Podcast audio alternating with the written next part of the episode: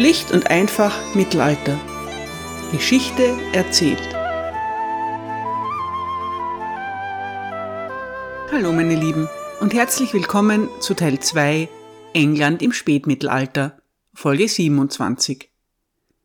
Der 17-jährige Edward of Windsor ist ein tatkräftiger junger Mann. Er lebt den mittelalterlichen Traum. Trotz seiner Jugend ist Edward bereits König von England, glücklich verheiratet und seit kurzem Vater eines gesunden Sohnes. Klingt perfekt, ist es aber nicht. Der royale Teenager ist mit der Gesamtsituation unzufrieden. Edward III. steht völlig unter der Kontrolle seiner Mutter Isabella und deren Vertrauten oder Geliebten Roger Mortimer. Mehr und mehr ist er mit den Entscheidungen der beiden nicht einverstanden. Schließlich hat er genug. Er sammelt seine Freunde um sich und schreitet zur Tat. Heute geht es um Edward III. Einem Teenager platzt der Kragen. Edward III. ist der älteste Sohn von König Edward II. und Isabella von Frankreich. Er wird am 13. November 1312 im Schloss Windsor geboren. Deshalb erhält er den Beinamen Edward of Windsor. Ganz England ist begeistert. Die Geburt eines Thronfolgers ist immer eine große Sache. In Edwards Fall tröstet sie seinen Vater ein wenig über den gewaltsamen Tod seines geliebten Piers Gaveston hinweg. Die Ehe des englischen Königspaares verläuft in den folgenden Jahren sehr harmonisch. Drei weitere Kinder sind die Folge. Edward of Windsor bekommt noch einen Bruder und zwei Schwestern. Überraschend früh, bereits zwölf Tage nach seiner Geburt, wird das royale Baby zum Earl of Chester ernannt. Bald folgen weitere Titel und Ländereien. König Edward II. übergibt seinem Sohn von Anfang an viel Verantwortung. Der Thronfolger soll lernen zu herrschen. Der kleine Prinz bekommt auch sofort seinen eigenen Haushalt. Seine Eltern besuchen ihn häufig, sind aber, wie damals üblich, ständig unterwegs. Die Betreuung ihrer Kinder überlassen sie vertrauenswürdigen Bediensteten. Edwards engste Bezugsperson ist seine Kinderfrau. Er bleibt ihr lebenslang verbunden. Schriftstücke zeigen, dass er sich noch Jahre später immer wieder für sie und ihre Familie einsetzt. Die Zeit von Edwards Kindheit verläuft in England politisch turbulent. Sein Vater muss um seine Macht kämpfen, setzt sich aber schließlich durch. Über den kleinen Thronfolger findet sich in den Chroniken dieser Zeit enttäuschend wenig. Seine Ernennung zum Earl, seine erste Einberufung ins Parlament im zarten Alter von sieben Jahren und der Name seines Erziehers. Das ist so ziemlich alles. Was es allerdings gibt, ist eine interessante Weissagung. Ein Mortimer schreibt, Zitat, in der weit verbreiteten Prophezeiung der sechs Könige, die in ihrer frühesten Form wahrscheinlich erstmals zur Zeit von Edwards Geburt niedergeschrieben wurde, werden die sechs Könige nach König John durch Tiere charakterisiert. Henry III. wurde als Lamm bezeichnet, Edward I. als Drache, Edward II. als Ziege und Edward III. als Eber, der aus Windsor kommen wird. Obwohl ein Eber dem modernen Leser vielleicht nicht als Tier von großer Bedeutung erscheint, war er im 14. Jahrhundert von hoher Symbolik. Der Eber, der aus Cornwall kam, war kein anderer als König Artus. Darüber hinaus wurde prophezeit, dass der Eber, der aus Windsor kommen wird, den Kopf und das Herz eines Löwen haben sollte. Er würde drei Kronen tragen, eine indirekte Anspielung auf die drei Kronen des Heiligen Römischen Reiches, und in Köln zwischen den Gräbern der heiligen drei Könige begraben werden. Für viele Zeitgenossen war die Zukunft klar. Edward II. würde sein Königreich verlieren. Er würde im Ausland sterben. Nach seinem Tod würde sein Nachfolger Edward of Windsor Ruhm als Kriegerkönig erlangen, Kaiser des Heiligen Römischen Reiches werden, Schlachten in ganz Europa gewinnen und die Länder zurückerobern, die seine Vorfahren verloren hatten. Die Menschen in England konnten darauf vertrauen, dass ihr neugeborener Prinz nicht nur ein König, sondern ein löwenherziger und siegreicher König werden würde. Zitat Ende. Ganz so dick kommt es schließlich doch nicht, aber Edward III. wird tatsächlich ein ruhmreicher und beliebter König werden. Der Prinz bekommt die übliche Erziehung eines jungen Adeligen. Er lernt reiten, jagen und kämpfen, aber auch lesen und schreiben. Der spätere Edward III. ist der erste englische König, von dem handschriftliche Dokumente erhalten sind. Seinen ersten großen Auftritt auf der politischen Bühne hat Edward of Windsor im Alter von 13 Jahren. Er wird nach Frankreich geschickt, wo seine Mutter gerade dabei ist, einen Friedensvertrag auszuhandeln. Der junge Thronfolger soll seinem Onkel, König Charles IV., für die englischen Gebiete in Frankreich einen Lehenseid schwören. Das tut er auch brav, aber dann lässt ihn seine Mutter nicht mehr nach England zurückkehren. Edwards Eltern haben sich hoffnungslos überworfen.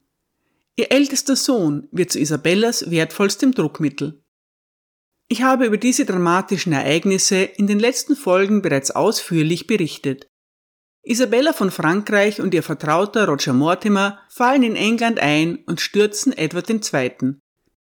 All das geschieht im Namen des Thronfolgers, aber mitzureden hat dieser nichts. Im Januar 1327 wird der nunmehr 14-jährige Edward of Windsor mit großem Pomp in Westminster Abbey gekrönt.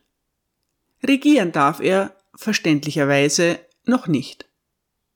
Der junge König hat zumindest schon das sogenannte Age of Discretion erreicht. Das bedeutet, dass er eigenverantwortlich handeln kann und kein Regent bestimmt werden muss. Stattdessen wird von den Magnaten mit Zustimmung der Commons ein Rat gewählt, der aus guten, geeigneten und weisen Männern bestehen soll. Es handelt sich um vier Bischöfe, vier Earls und sechs Barone, von denen immer mindestens vier beim König sein sollen. Wie zu erwarten, wird der mächtige Henry of Lancaster zum Vorsitzenden ernannt. Weitere Mitglieder sind unter anderem die Erzbischöfe von Canterbury und York sowie Edwards Onkel, die Earls von Norfolk und Kent. Der Rat soll sich um die laufenden Regierungsgeschäfte kümmern. Heikle Angelegenheiten, darunter die Reform des ewig umstrittenen Forest Laws, werden einfach bis zur Volljährigkeit des Königs auf Eis gelegt. Es scheint ein solider Plan zu sein, aber die Realität sieht anders aus. Es zeigt sich bald, dass zwei Personen in England regieren, Isabella von Frankreich und Roger Mortimer.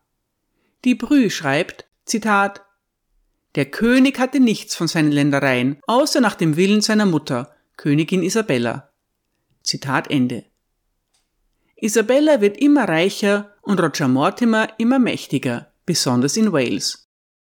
Dass der junge König etwas mitzureden hat, ist nicht zu erkennen. Der von Isabella ausgehandelte Friedensvertrag mit Frankreich tritt in Kraft. Er ist nicht sehr erfreulich für England. Ganz im Gegenteil, er ist verheerend. Edward III. behält die Macht in der Küstenzone zwischen Bordeaux und Bayonne. Der Rest von Aquitanien fällt wieder unter die Kontrolle der Kapedinger. Zu der zwei Jahre zuvor geforderten Abschlagzahlung von 15.000 Pfund kommen nun auch noch Reparationszahlungen in Höhe von 50.000 Mark. Es ist ein Desaster für England. Auch ein ruhmloser Feldzug gegen die Schotten verläuft nicht nach Edwards Geschmack. Der junge König brennt darauf, sich als Kämpfer zu beweisen.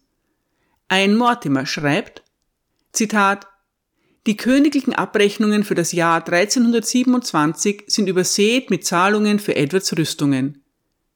Er beauftragte seine Waffenschmiede mit der Herstellung von Kettenhemden, Beinschienen, Lanzen, Schutzhelmen mit Visieren, Stulpenhandschuhen, Hosen, Reithosen und vielen anderen Gegenständen. Er bestellte verzierte Lederwamse, vergoldete Lanzen und Rüstungen für Turniere.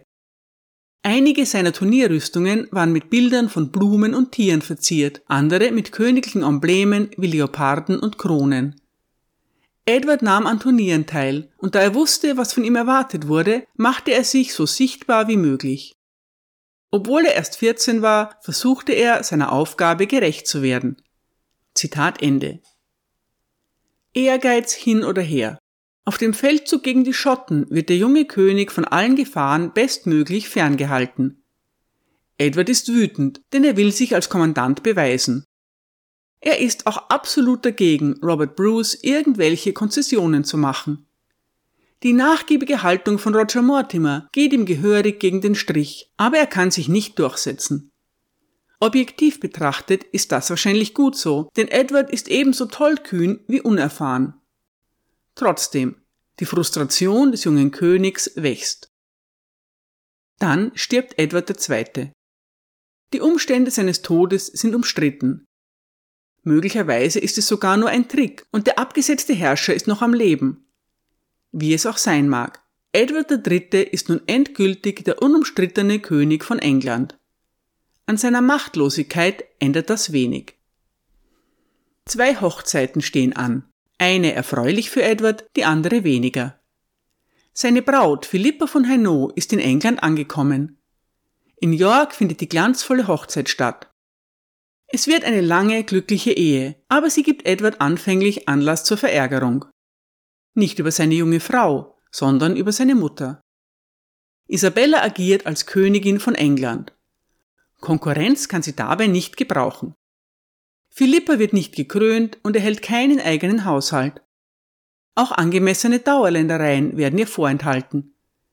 Erst als die Königin zwei Jahre später schwanger wird, kann ihre Schwiegermutter ihr ihre Rechte nicht mehr verwehren.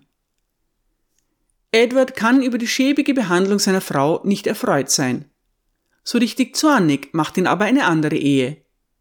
Im März 1328 wird eine Vereinbarung mit Schottland getroffen. Das schottische Parlament ratifiziert den Vertrag sofort. Das ist kein Wunder, denn die Bedingungen sind ausgezeichnet für die Schotten. Edward III. soll auf sein Recht verzichten, Schottland als erobertes Gebiet zu behandeln. Stattdessen erkennt er Robert Bruce als legitimen Herrscher eines unabhängigen Königreiches an. Die beiden Reiche verpflichten sich, sich gegenseitig gegen ihre Feinde zu unterstützen. Trotzdem dürfen die Schotten ihr langjähriges Bündnis mit den Franzosen beibehalten. Die neue Regelung soll durch eine Ehe besiegelt werden. Der Sohn und Erbe von Robert Bruce, der vierjährige Prinz David, soll Edwards Schwester Joan heiraten. Wie in Aquitanien, so auch in Schottland. Isabella und Mortimer haben die Absetzung von Edward II. unter anderem damit begründet, dass er nicht in der Lage sei, die Gebiete außerhalb Englands zu sichern. Nun geben sie selbst diese Ansprüche praktisch kampflos auf. Das mag vernünftig und realpolitisch unvermeidbar sein, aber es macht trotzdem jede Menge böses Blut. Die Einigung mit Schottland wird schon bald als der Shameful Peace, der beschämende Frieden bezeichnet. Auch wenn sie es nicht aussprechen, wissen viele englische Edelleute, dass der endlose Krieg gegen Schottland nicht zu gewinnen ist. Im Parlament von Northampton wird der Vertrag in seiner Gesamtheit angenommen. Das verzeiht der junge König seiner Mutter und Roger Mortimer nie. Er zeigt seinen Unmut nun auch öffentlich. Edward weigert sich an der Hochzeit seiner Schwester teilzunehmen. Er hat eine ganz gute Begründung dafür, nämlich, dass es unhöflich wäre, da der schottische König Robert Bruce, der schwer krank ist, auch nicht teilnehmen kann. Trotzdem ist allgemein bekannt, dass Edward III. diese Ehe strikt ablehnt. Auch die finanzielle Lage der Krone ist nicht allzu rosig. Mark Ormond schreibt, Zitat, Edward III. wurde noch einer weiteren Demütigung ausgesetzt, bevor er Isabella und Mortimer die Kontrolle entreißen konnte. Die materielle Armut seines Regimes wurde schmerzlich deutlich. Die Verträge mit Frankreich und Schottland verhinderten die Einhebung weiterer Sondersteuern. Nachdem die enormen Geldmittel, die Edward II. hinterlassen hatte, erschöpft waren, wandte sich die Königin nun dem altbewährten Mittel der Kredite zu. Zwischen August 1328 und November 1330 streckten die wichtigsten Bankiers der Krone, die Bardi aus Florenz, mindestens 30.000 Pfund vor, um den Haushalt des Königs, die Kosten der Diplomatie, die anhaltende Belastung durch Schenkungen und die Rückzahlung von Schulden an Roger Mortimer zu finanzieren. Edward bezahlte für eine Reihe pompöser Turniere, bei denen Mortimer seine Vormachtstellung über die Krone dreist zur Schau stellte. Der Vertraute der Königin legte nun jeden Anschein der Bescheidenheit ab. Er begann, eine große Anzahl von Territorien und Titeln in den Marschen zusammenzulegen. Vor allem einige der großen walisischen Lordschaften, die kürzlich von Hugh Spencer und dem Earl of Arundel beschlagnahmt worden waren. Erst im Dezember 1328 wurde dem jungen König offenbar erlaubt, sich kurz von der Seite seiner Mutter zu lösen. Er reiste nach East Anglia, um dort einige religiöse Stätten zu besuchen. Aber Isabella, wie gewohnt fürsorglich, rief ihren Sohn schnell wieder zu sich. Früher hatte Edward of Windsor die Zuflucht, die ihm in den Armen seiner Mutter geboten wurde, angenommen und sogar begrüßt. Es gibt allen Grund zu der Annahme, dass er sich im Jahr 1328 durch die mütterliche Erstickung zunehmend infantilisiert und frustriert fühlte. Zitat Ende. König Edward ernennt Roger Mortimer noch pflichtschuldig zum Earl of March. Das Verhältnis der beiden ist aber bereits nachhaltig gestört. Mortimer weiß das genau und es macht ihn nervös. Er versucht Agenten in Edwards unmittelbaren sozialen Kreis einzuschleusen. Nacheinander werden zwei enge Vertraute Mortimers mit der Verwaltung des königlichen Haushalts betraut. Unter diesen zunehmend erdrückenden Bedingungen beginnt Edward III. damit, sich zur Wehr zu setzen. In einem geheimen Brief an den apostolischen Stuhl schlägt der König eine Methode vor, durch die der Papst erkennen könne, welche seiner Nachrichten an ihn authentisch seien. Echte Korrespondenz würde den Ausdruck Pater Sancte enthalten, geschrieben in der eigenen Handschrift des Königs. Angefügt ist auch ein Muster dieses Pater Sancte. Der Brief, der in den päpstlichen Archiven erhalten ist, ist ein anschauliches Zeugnis der verzweifelten Maßnahmen, zu denen Edward III. sich genötigt sieht. Isabella und Roger Mortimer muss klar sein, dass sie ihre Dominanz über Edward III. nicht ewig aufrechterhalten können. Sie sind aber nicht bereit dazu, eine friedliche Machtübergabe einzuleiten. In der Scala Chronica steht, Zitat, der König begann körperlich und geistig zu wachsen, was der Autorität der Königin seiner Mutter nicht zusagte und den Earl of March verärgerte, nach dessen Weisung die Königin in allem handelte. Zitat Ende. Im 14. Jahrhundert gibt es kein Gesetz über das Alter, ab dem minderjährige Könige volljährig werden. Lehensmänner der Krone sind dazu berechtigt, ihr Land und ihre Titel im Alter von 21 Jahren zu übernehmen. In Einzelfällen wird das aber anders gehandhabt. Die Krone steht außerhalb solcher Beschränkungen. Henry III. hat im Alter von 19 Jahren damit begonnen, selbstständig zu regieren. Edward III. kann die Herrschaft über das Reich ausüben, wann immer er und das Parlament es für angemessen halten. Anfang 1330 ist Edward 17 Jahre alt. Das ist noch recht jung, um die volle Verantwortung zu übernehmen. Königin Isabella und Roger Mortimer gehen davon aus, dass ihre informelle Regentschaft noch einige Jahre andauern wird. Sie unterschätzen die Wut und die Entschlossenheit des jungen Königs. Der Skandal um den Earl of Kent, Edmund of Woodstock, bringt das Fass zum Überlaufen. Der Earl of Kent ist Edwards Onkel, der Halbbruder seines Vaters. Kent kommt Anfang 1330 zu der Überzeugung, dass Edward of Carnarvon noch lebt und in Corfe Castle gefangen gehalten wird. Ein Befreiungsversuch scheitert allerdings. Edmund of Woodstock wird verhaftet, zum Tod verurteilt und hingerichtet. Wie der junge Edward die schauerliche Angelegenheit empfindet, hängt davon ab, welcher Theorie über den Tod seines Vaters man folgt. Die Historiker sind sich nicht einig. Entweder ist Edward II. seit drei Jahren tot und sein Sohn weiß das auch. Der Earl of Kent wird von Roger Mortimer in eine Falle gelockt. Die Gerüchte über das Überleben von Edward II. stammen von Mortimer selbst. Edmund of Woodstock fällt darauf herein und schaufelt sich damit sein eigenes Grab. Edward III. beschuldigt Mortimer später tatsächlich, Urheber der Intrige zu sein. Das wäre die klassische Version. Nicht ganz erklärlich ist, warum der Earl of Kent in diesem Fall nicht aussagt, dass er hereingelegt wurde. Er bekommt ja Gelegenheit, sich zu rechtfertigen.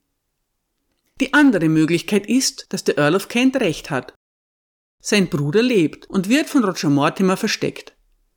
Edward III. weiß davon, kann aber nichts dazu sagen, da er sonst als Thronräuber dastehen würde. Auch diese Version ist problematisch. Warum gelingt es Roger Mortimer später nicht, sich mit diesem brisanten Wissen eine Begnadigung zu erpressen? Im Gegensatz zum Earl of Kent darf er sich während seines Prozesses nicht verteidigen, aber es erscheint dennoch seltsam, dass das Geheimnis gewahrt bleibt. Wie es auch sei. Der dramatische Sturz des Earl of Kent löst unter den Magnaten schlimme Befürchtungen aus. Wer ist noch sicher, wenn ein Onkel des Königs so rasch hingerichtet werden kann? Die Chronisten betonen, dass der junge König seinen Onkel gerne begnadigt hätte. Isabella und Mortimer hätten jedoch auf seiner Hinrichtung bestanden. In der königlichen Familie brodelt es gewaltig. Am 15. Juni wird der erste Sohn von Edward und Philippa geboren. Um es den Chronisten nicht zu leicht zu machen, ein weiterer Edward. Wie sein glückloser Onkel Edmund wird auch der neue Thronfolger in Woodstock geboren und daher Edward of Woodstock genannt. In die Geschichte geht er allerdings unter einem anderen Namen ein. Der schwarze Prinz. Auch den Chronisten werden die zahllosen Edwards allmählich zu viel. Sie beginnen nun damit, die normannischen Könige durchzunummerieren. Edward III. ist der erste König, der auch in zeitgenössischen Chroniken so bezeichnet wird. Im Oktober 1330 reisen Königin Isabella und Roger Mortimer nach Nottingham, um einen Rat über die Lage in der Gascogne abzuhalten. Sie treffen vor dem König ein und lassen sich auf der Burg nieder. Isabella wacht persönlich über die Schlüssel. Angeblich bewahrt sie sie nachts unter ihrem Kopfkissen auf. Die Spannungen innerhalb der königlichen Familie haben mittlerweile ein solches Ausmaß erreicht, dass Roger Mortimer um seine persönliche Sicherheit fürchtet. Nicht zu Unrecht, muss man sagen. Als der König in der Stadt ankommt, wird ihm mitgeteilt, dass er die Burg nicht mit seinem Gefolge betreten darf. Er selbst kann schon kommen, aber nur mit drei oder vier seiner Diener.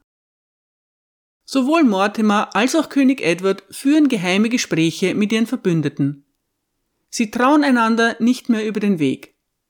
Edwards Gefährten sind sich einig darüber, dass Mortimer verhaftet werden muss. Fragt sich nur wie, denn Isabella und Mortimer haben 200 Soldaten mitgebracht, die die Burg bewachen.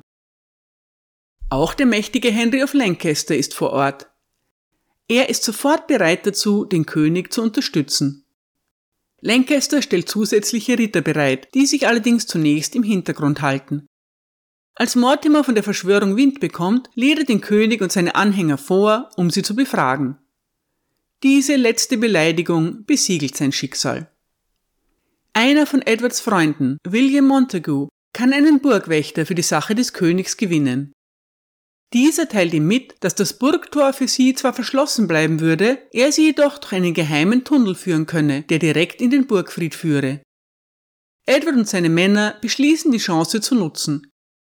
Für jeden gut sichtbar verlassen sie Nottingham und reiten davon. In der Nacht kehren sie still und heimlich zurück. Jeder Chronist erzählt die nun folgenden Ereignisse ein wenig anders. Wer die Romanform bevorzugt, sei auf Rebecca Gablés Der König der purpurnen Stadt verwiesen. Darin wird die dramatische Aktion gleich zu Beginn mitreißend erzählt. Ich biete euch hier eine zeitgenössische Version, die der Scala Chronica. Zitat der König schmiedete mit den jungen Leuten um ihn herum eine Verschwörung, um die Regierung zu stürzen und den besagten Earl zu vernichten. Sie hielten diese Angelegenheit nicht so geheim, dass sie nicht entdeckt werden konnte, so dass in Nottingham der König und alle, die an der Verschwörung beteiligt waren, über diesen Plan befragt wurden.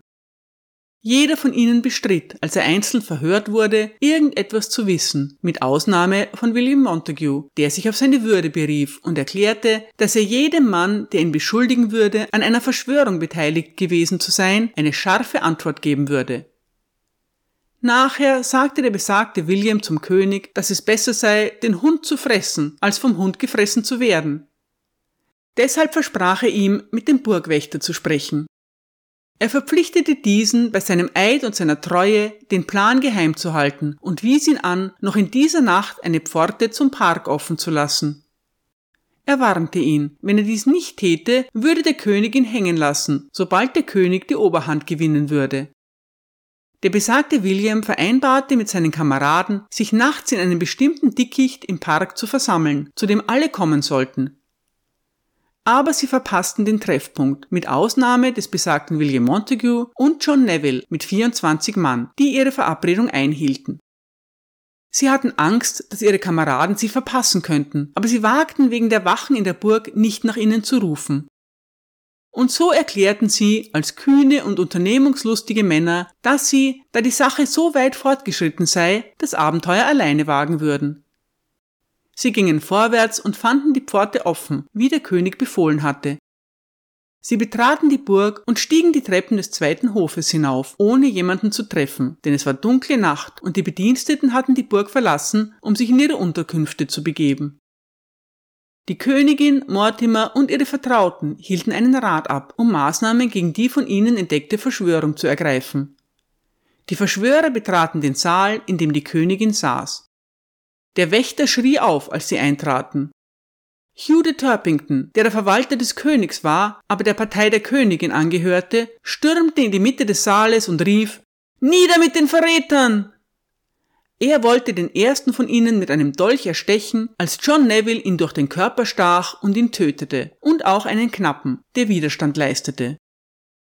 Dann gingen sie weiter in die Kammer und ergriffen Mortimer und diejenigen, die sie haben wollten.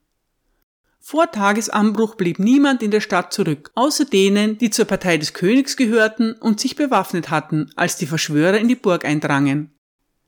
Der König gab Anweisungen für die Bewachung seiner Mutter und nahm den besagten Mortimer mit nach Leicester, wo er ihn hinrichten lassen wollte. Zitat Ende. Was für eine Art, die Macht zu übernehmen. Sie ist auch für mittelalterliche Verhältnisse ziemlich spektakulär, aber Edward III. ist auch ein spektakulärer König. Insofern sehr passend. Laut einer anderen Chronik, der Brü, ruft die Königin übrigens Zitat Lieber Sohn, habt Mitleid mit dem edlen Mortimer. Tut ihm nichts, er ist ein würdiger Ritter, unser geliebter Freund, unser lieber Cousin. Zitat Ende. Kein Chronist weiß, was wirklich gesagt wurde, aber dieser Ausspruch ist so berühmt, dass ich ihn nicht weglassen wollte. Roger Mortimer wird überwältigt, gefesselt und geknebelt. Vielleicht bekommt er also tatsächlich keine Gelegenheit mehr, sich in irgendeiner Weise zu äußern. Isabella wird in ihre Kammer gebracht und unter Bewachung gestellt. Montague untersucht ihr Gemach vorher noch. Er findet einen Bischof, der gerade versucht, die Latrine hinunterzuklettern. Montague teilt dem panischen Mann mit, dass keine Gefahr für ihn bestehe. Bei aller Erleichterung wird der arme Kirchenmann verdrossen gewesen sein, dass ihm das nicht gleichgesagt wurde. Andere von Mortimers Männern werden sehr wohl verhaftet und ebenfalls gefesselt und geknebelt. Mit einem kühnen Handstreich sind Mortimer und seine wichtigsten Berater festgenommen und zum Schweigen gebracht worden.